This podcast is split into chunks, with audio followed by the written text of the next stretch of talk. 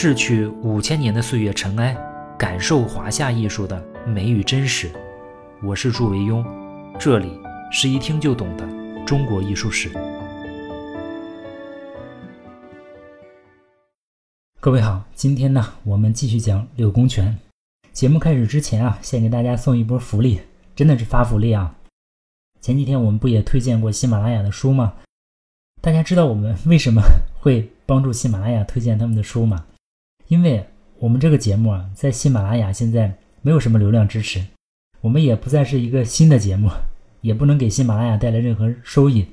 当然，我们也不能对人家有意见，毕竟人家 是一家公司嘛，又不是一家福利院，没有收益，人家也不可能老推我们一个免费节目嘛。所以，如果想争取流量支持，那只能参加一些活动，做一点贡献。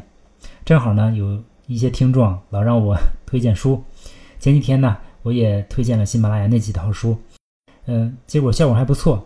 这次呢，我专门跟喜马拉雅的工作人员说，能不能找到易中天老师的这套《中华史》，不用给我佣金啊，要你们把那个书的价格压到最低，也算是我回馈给听众的一个福利。现在呢，他们终于找到了，是国脉做了一套二十本的易中天的《中华史》，原价是八百四。现在我让他们降到了三百八十块钱，四点五折，这真是打折打到骨折的程度。这个价格我们也反复争取了好多轮，最后小编跟我说：“说朱老师，如果咱们想卖的更低的话，那出版社会追杀咱们的。”这个价格我们申请了十天啊，放到八月月底，我们会把这个链接呢放在节目下面的购物车内，也会放在喜马拉雅的店铺里面。它看起来可能显示的价格偏高，但是如果从我们的入口点进去啊，那里面就是三百八。如果各位喜欢呢，就可以点进去购买。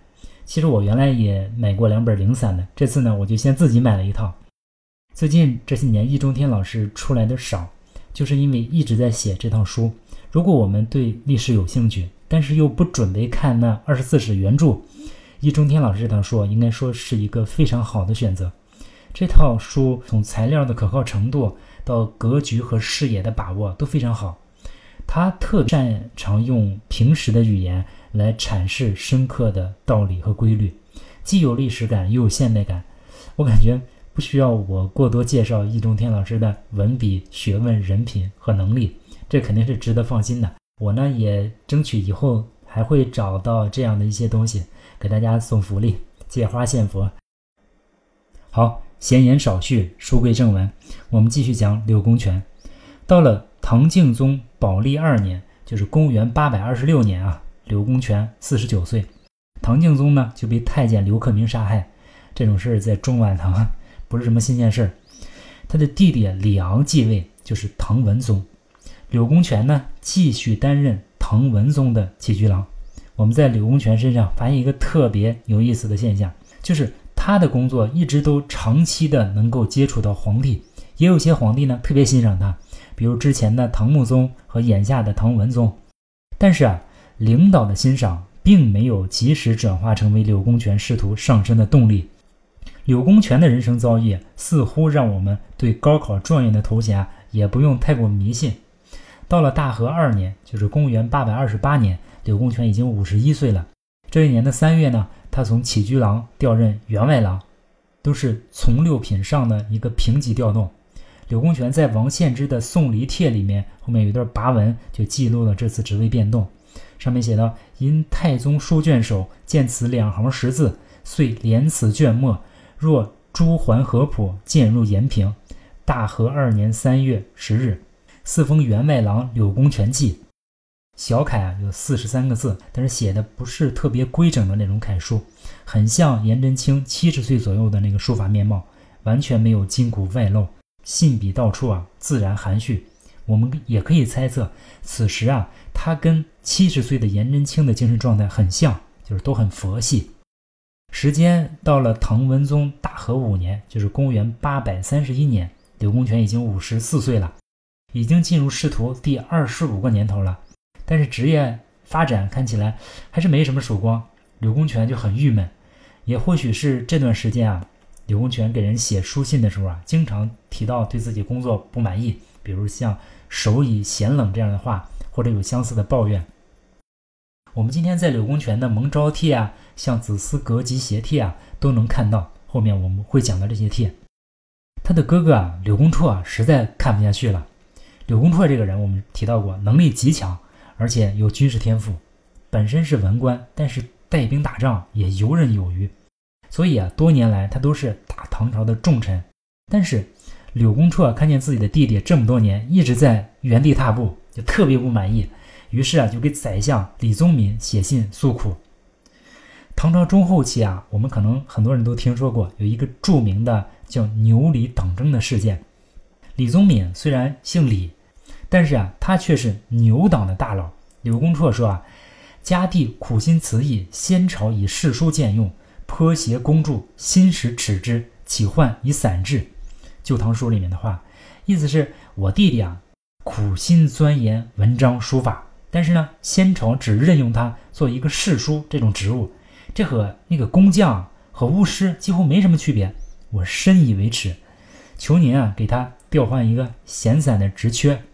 这个宰相李宗闵看了之后也很不好意思，又说人家柳公权的学问人品都极佳。久居人下也确实不对于是呢，就升任柳公权做尚书右司郎中，后来又转为兵部郎中、弘文馆学士。这样，柳公权就开始接触到一些正式的工作。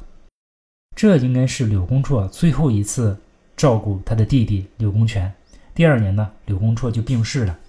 从这件事也可以看出啊，柳公权兄弟啊跟牛党走得更近，这也为后来他一次被贬埋下伏笔。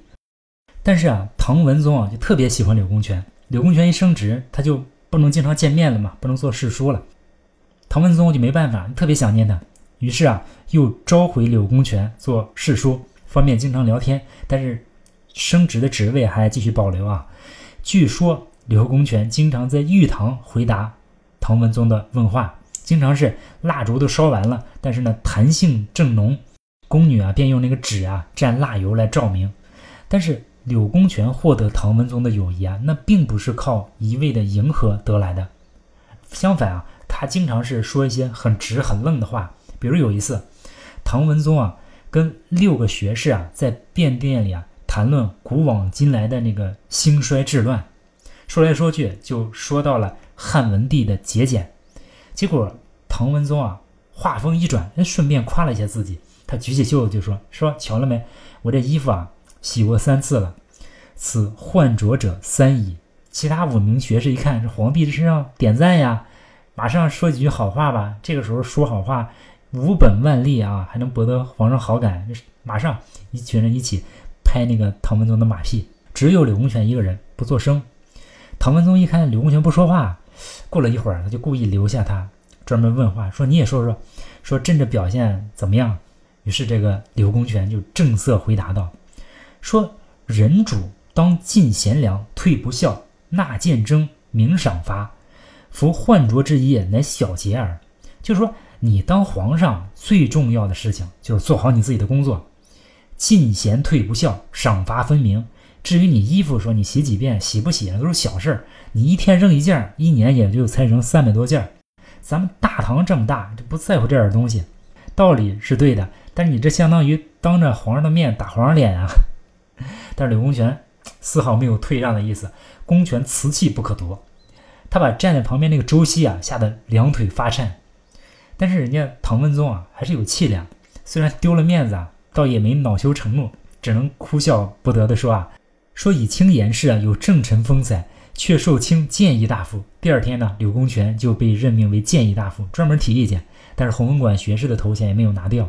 唐文宗倒是对他是真心不错。因为这个唐文宗啊，实在是太欣赏柳公权了。还有一年夏天，这个皇帝啊突然雅兴大起，与一群学士啊对对联。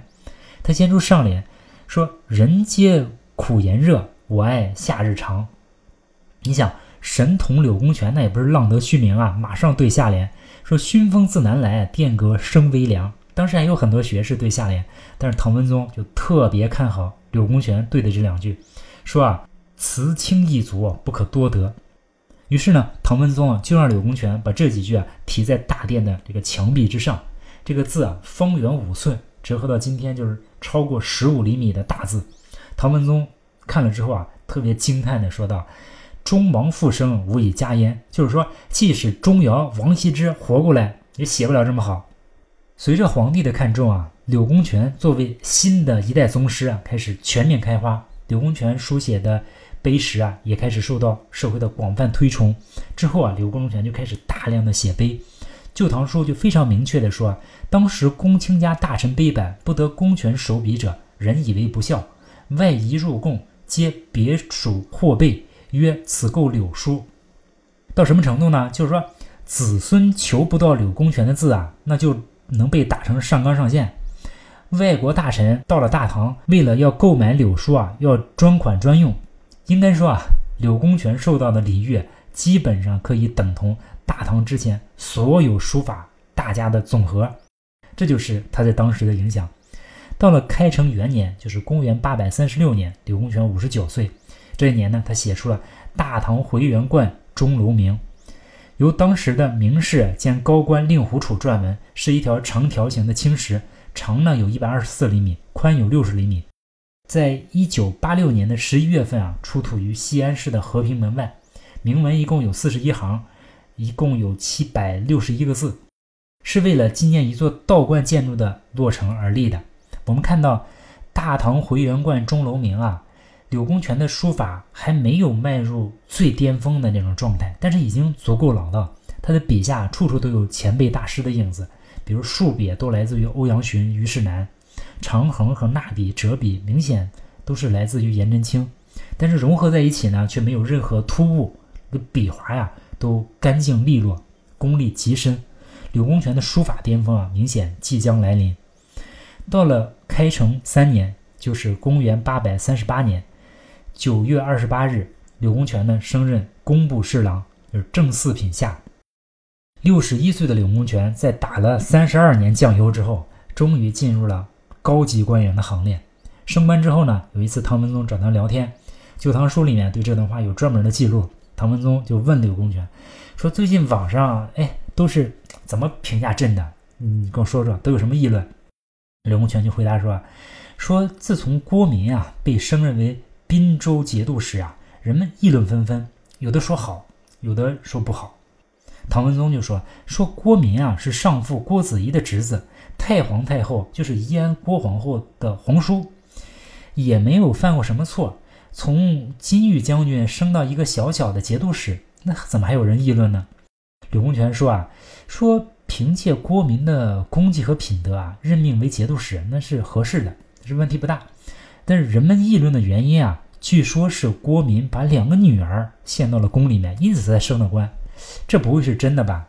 唐文宗赶紧打马虎眼，说他两个女儿进宫，那是来看望太后的，并不是他进献女儿。刘公权说：“人家都说瓜田不纳履，李下不整冠。现在你说这事儿家喻户晓，都上头条了。”唐文宗 当即派人把这两个女孩送回到郭民家。我们也能看出啊，唐文宗啊。还算是一个头脑清楚、仁义正直的皇帝，无奈呢，好人呢他不一定有好报。时间到了开成五年，就是公元八百四十年，六十三岁的柳公权再一次来到他命运的节点，跟他特别谈得来的唐文宗啊，试图削弱宦官的权力，失败。这一年呢，唐文宗就被宦官囚禁致死，他的弟弟李炎继位，这就是唐武宗。这是柳公权侍奉的第五位皇帝。唐武宗继位之后啊，柳公权算是喜忧参半。首先，他因为没那么得宠了嘛，皇帝身边的职位就都被免去。但是同时呢，又授予他右散骑常侍一个从三品的官，算是升官了。不久呢，宰相崔巩又举荐他为集贤殿学士、判院士。人逢喜事精神爽，升了官的柳公权啊。那就不但迎来了仕途的巅峰，很快呢，他也迎来了书法的巅峰。到了第二年，就是会昌元年，公元八百四十一年，六十四岁的柳公权写出了他的代表作《玄秘塔碑》。这通碑啊，由唐朝宰相裴休撰文，柳公权书单。为了纪念端普法师，端普法师啊，是玄奘之后啊又一位唐代影响比较大的僧人。文宗啊赐他谥号叫大达法师。为宣扬大达法师的事迹啊，这一年就立了这通碑。现在这通碑还在保存在西安碑林。玄秘塔碑有一千三百零二个字，但是原碑的下端每一行都磨损了两个字。即使我们现在找到最久远的拓片，也没有完整的。后来据说到了明朝啊，有人觉得这个整个碑版的字迹啊斑驳的过于严重，又重新洗了一遍，就是重新把字口弯刻了一遍，把一些字口扩大。所以我们现在啊看到一些清拓本的字口啊，反而更加清晰。直到玄秘塔碑，我们终于看清楚了柳公权的书法特色，它是初唐和中唐的书法的一个结合。如果粗线条的划分啊，柳公权更多借鉴初唐的结构和中唐的笔法。当然，这不是一个很精确的划分。实际上，柳公权对于前辈书家做了更为复杂的整合。其实每一位大师的成长之路上都是遍临诸家的，对柳公权影响最大的，我觉得可能是虞世南和颜真卿。玄秘塔碑它中宫收得很紧，笔法刚健，远看呢是一片初唐的面貌，方正整齐，竖划坚挺有力，用笔干净利落。但是近看呢，很多笔划是很有变化的，就像颜真卿一样，在很多直线中都增加了弧度，捺笔呢也变得柔和，有时候显得有点随意。嗯，横笔啊都出现了明显的顿笔，有筋骨外露的感受，但是笔划又不像颜真卿那么肥硕。柳公权写字啊，应该说非常注重细节的变化。从某种程度上讲，在唐代书法大家中啊，柳公权是最幸运的，他能够见到两百年以来无数大师们的经验和技法，这也是他能够融会贯通的一个前提。之前大家的那些成果啊，他随手都可以拿来为自己所用。比如一个折笔啊，柳公权就写出了很多种变化。有时候直接折下去向下，有时候折下去向左收笔，有的时候呢一个圆弧形的折笔，甚至他有古老的那种抬笔之后又另起一笔的写法。所有的这些技法，柳公权都毫不费力的信手拈来。但是，这对于学习流体的人就造成一个障碍。后世。被大家广为推崇的，像欧颜柳赵四大楷书，长期以来，应该说学柳书的人是最少的，也很少出大家。我想原因之一啊，就是柳公权书法的笔法相对多样复杂，它的规律性啊就偏弱，导致啊学柳体的难度比较大，尤其是初学，很难写出柳公权那种方圆兼备、严谨疏朗、仪态冲和的气势。但是我们必须强调啊，流体是非常非常非常好的，值得大家去学，值得大家在上面花费精力。玄秘塔碑呢，是柳公权书法的一个里程碑，也是后世初学书法的一个重要范本。应该说啊，凭借玄秘塔碑啊，柳公权就可以站在古今任何一位大师面前，而丝毫不必面有惭色。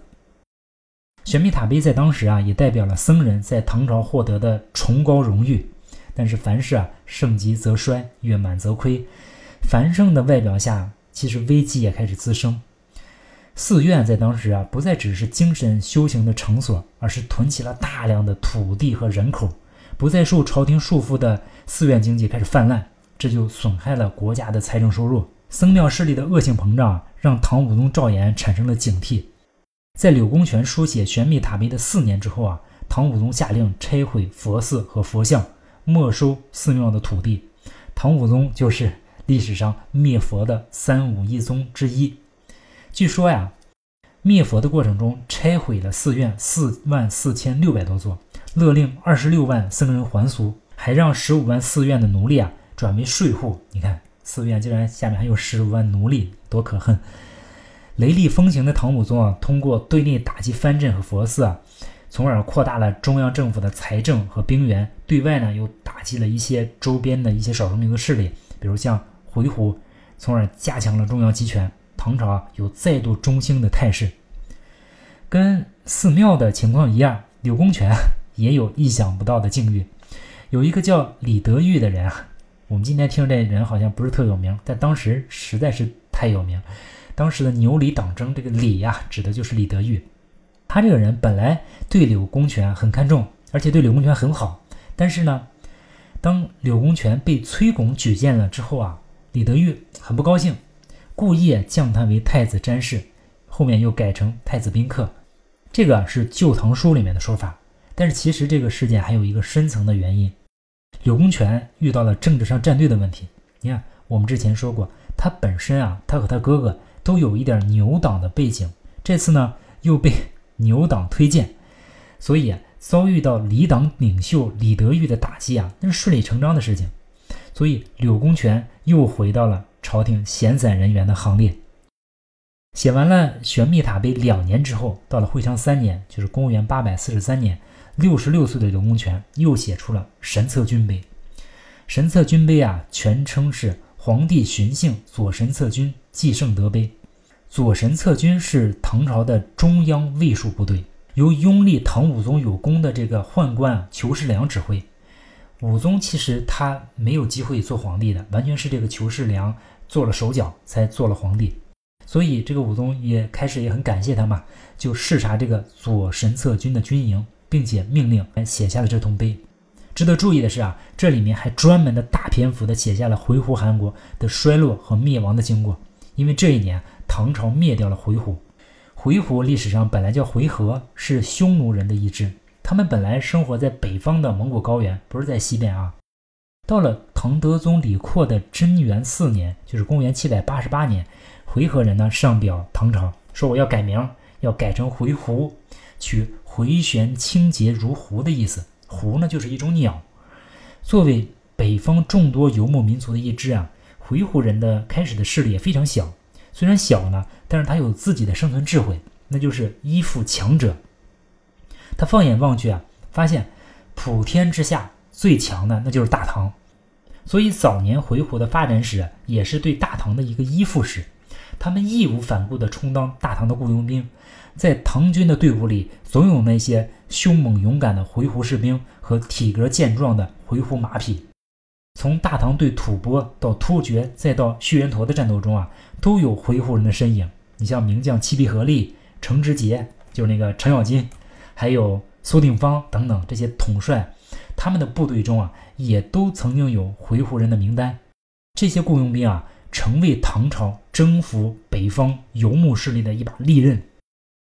同时呢，回鹘人也亲眼看到曾经那些不可一世的游牧民族，比如像突厥、像薛延陀啊，在大唐凌厉的攻势之下，谈笑之间枪路灰飞烟灭。所以啊，回鹘人啊更加确信他自己应该有的生存模式，那就是跟好大唐这个老大。所以当配合唐朝灭掉薛延陀之后啊，其实回鹘已经成为北方一个很重要的力量，但是他也没什么野心，反而呢带头。我们原来说过，像土弥度可汗就带头推李世民做天可汗，就是表示顺从。与此同时呢，回鹘文化也逆袭到唐朝的上层，以至于唐朝的贵族啊，在当时都有回鹘衣装、回鹘马的这种流行款式。可见两个民族互相影响之深入，以至于后来发生安史之乱啊，回鹘并没有背后捅刀，反而协助唐军叛乱。长期的文化交流啊，导致在回鹘内部啊，也有很多人愿意追随中原文化，有一大批亲唐的群体，不愿意跟汉人翻脸。比如到唐德宗刚刚即位的时候，唐朝那个时候最虚弱，回鹘可汗举国南下，准备入侵中原，但是他的宰相顿莫赫达干就劝他说：“说唐大国也，妾无负于我。前年入太原，获养马数万骑，可为大捷矣。以道路艰阻。”彼及国伤豪殆尽，今若举而不竭，将安归乎？就是说，大唐啊，它是大国，而且从来没有欺负过我们。前年您去太原打劫，是不是获得了数万牛羊，算是大胜了吧？但是怎么样呢？长途跋涉回到家的时候，所剩无几。今天你又要去打仗，如果打败，您怎么回来？但是这个可汗不听，结果这个宰相。顿莫赫达干就杀了可汗自立，并且马上对唐朝上表称臣，请求册封。回鹘对唐朝最大的贡献就是帮助平定安史之乱，这应该也是唐朝能够挺过安史之乱的一个重要原因。但是《旧唐书》中在说回鹘的时候也提到这样一个观点，就说比系朱荣啊，于国之功最大，为民之害亦深。就是说，比起其他那些少数民族啊，回鹘的功劳是最最大的。但是他对于老百姓的伤害也很深重。当中央政府变得虚弱的时候啊，这些雇佣兵也就变成了一把双刃剑。《旧唐书》就记载，郭子仪因为当时带领这些雇佣兵作战嘛，就特别注意给这些回鹘军队的给养充足，每日给他们的军队给养羊二百头、牛二十头、米四十担。这还只是口粮，回鹘军队还会大肆的劫掠。比如当时收复洛阳的时候，回鹘这个军队啊，就于市井村坊剽掠三日而止，财物不可胜计。这三天烧杀抢奸淫掠，无恶不作，就把洛阳当成战利品。《旧唐书》还特别介绍一个细节，说当时洛阳的女子啊，都担心被奸污，很多人都到了那个圣善寺和白马寺的两个大的阁楼上面躲避。结果这回鹘人丧心病狂，纵火焚二阁，伤死者万计，累群火焰不止，就是大火烧了十天，数万女子啊因此非死即伤。到了唐代宗宝应元年，史朝义啊勾引回鹘，又大兵压境，朝野震惊。当时朝朝廷也没有办法，就派殿中监耀子昂去劳师。耀子昂在太原北、新中南的地方就碰到了回鹘军队，发现他的军队中有大量劫掠过来的人员和财物。子昂秘书及丁壮，得四千人，老小妇人相间万余人，战马四万匹，牛羊不计。唐朝，你看当时正处在最积弱不堪的时候，也不敢翻脸。这就是唐回关系的一个基本情况。不过，随着安史之乱的结束，唐宪宗等人的努力之下。唐朝的国力呢又回升了一些，反而这个回鹘啊被辖地的另外一个部落叫夏家斯灭掉，回鹘的残部呢只能南迁或者西迁来归附唐朝。夏家斯人呢就是汉朝的时候啊投降匈奴那个李陵的后代。我们都知道李陵投降匈奴的故事吧？说也没办法，说步兵打不过，只能投降。我们那个大史学家司马迁强制做手术，就是因为李陵事件。说起来呢。这个霞家四人啊，还跟李唐是同宗，都是飞将军李广一脉嘛。尽管这双方的血脉都不大靠谱，但是也不耽误称兄道弟。霞家四人马上回来认亲，并且上表请求册封。南迁的回鹘人啊，也依附汉地，唐朝人还特意拨给他们土地安抚。就像《神策军碑》里面说的：“班素伯以恤其穷困，施恩礼以全其邻好。”但是回鹘人啊，天天想着复国。见唐朝不能满足他，也起了报复心，双方呢就再次大战。唐朝在这一年击败了回鹘，无界可汗。大部分回鹘人呢，从此以后就被唐朝招安归附。柳公权的神策军碑啊，也印证了这段历史。因为这桶碑啊，当时被立在皇宫，普通人呢不能随便捶踏，再加上这个原始早佚啊，所以这个拓本极少，传世的只有一件，就是根据金石学家赵明诚。就是李清照的老公啊，在《金石录》里面记载说，原拓分装成上下两册，可惜呢，这个下册啊，今天早已经散失了，所以神策军碑的内容并不完整。我们估计啊，它的体量跟玄秘塔碑差不多，应该有一千四百字左右。但是现在存世的只有上册，从皇帝巡幸左神策军起到来朝上京驾其成结束，大约有七百字，但是其中有两百字啊，漫画不清。字口清晰的不到五百字，我们看这通碑的书风啊，发现晚年柳公权的书法变化跟颜真卿极其相似，从秀丽齐整刚劲的面貌，逐渐转化到圆润浑厚质朴的风格上来。清朝人啊，孙承泽评神策军碑啊，他说书法端静中有温公之志，乃得意之笔。也就是说，柳公权的书法也在变得平和质朴。但是没有丝毫的懈怠啊！每一个字，每一个笔划，它的起笔凌厉，行笔挺拔，收笔清晰。应该说，在唐楷中，或者说在整个中国书法史中，欧阳询和柳公权他们的法度啊是最严格的。神策军碑的上册呢，到民国呢就被大收藏家陈清华收藏。一九四九年的时候就被带到香港，但是在一九五五年和一九六五年，这个陈清华因为生活窘迫。两次啊，大批出售他所收藏的古籍，其中有一些非常重要的，像《神策军碑》、像《河东先生集》、像《昌黎先生集》、《梦溪笔谈》、《荀子》、《尔雅》等特别重要的古籍善本都在里面。呃，也是在周恩来总理的亲自关怀下，每次这种事好像都是在周恩来总理的亲自关怀下才有结果。这有关部门啊就两次斥巨资啊回购这些典籍，其中在一九五五年的时候花了八十万元买回了一百二十六种古籍善本，一九六五年的时候呢又花了二十五万元，呃买回了二十五种古籍善本拓片。神策军碑呢就是在第二批的名单中。今天听着好像八十万、二十五万不多，但是其实在当时是一大笔钱，尤其是在我们国家那么困难的时候啊。据说当时用于回购典籍的这二十五万块钱，等于当时全国大学生一年的伙食费。我们相当于勒紧裤腰带把我们的文化买了回来。所以今天神策军碑能够藏在北京的国家图书馆。好，今天呢我们就先讲到这里。书法已经达到巅峰的柳公权，他晚年又有怎样的命运呢？我们下次再说。好，下次见。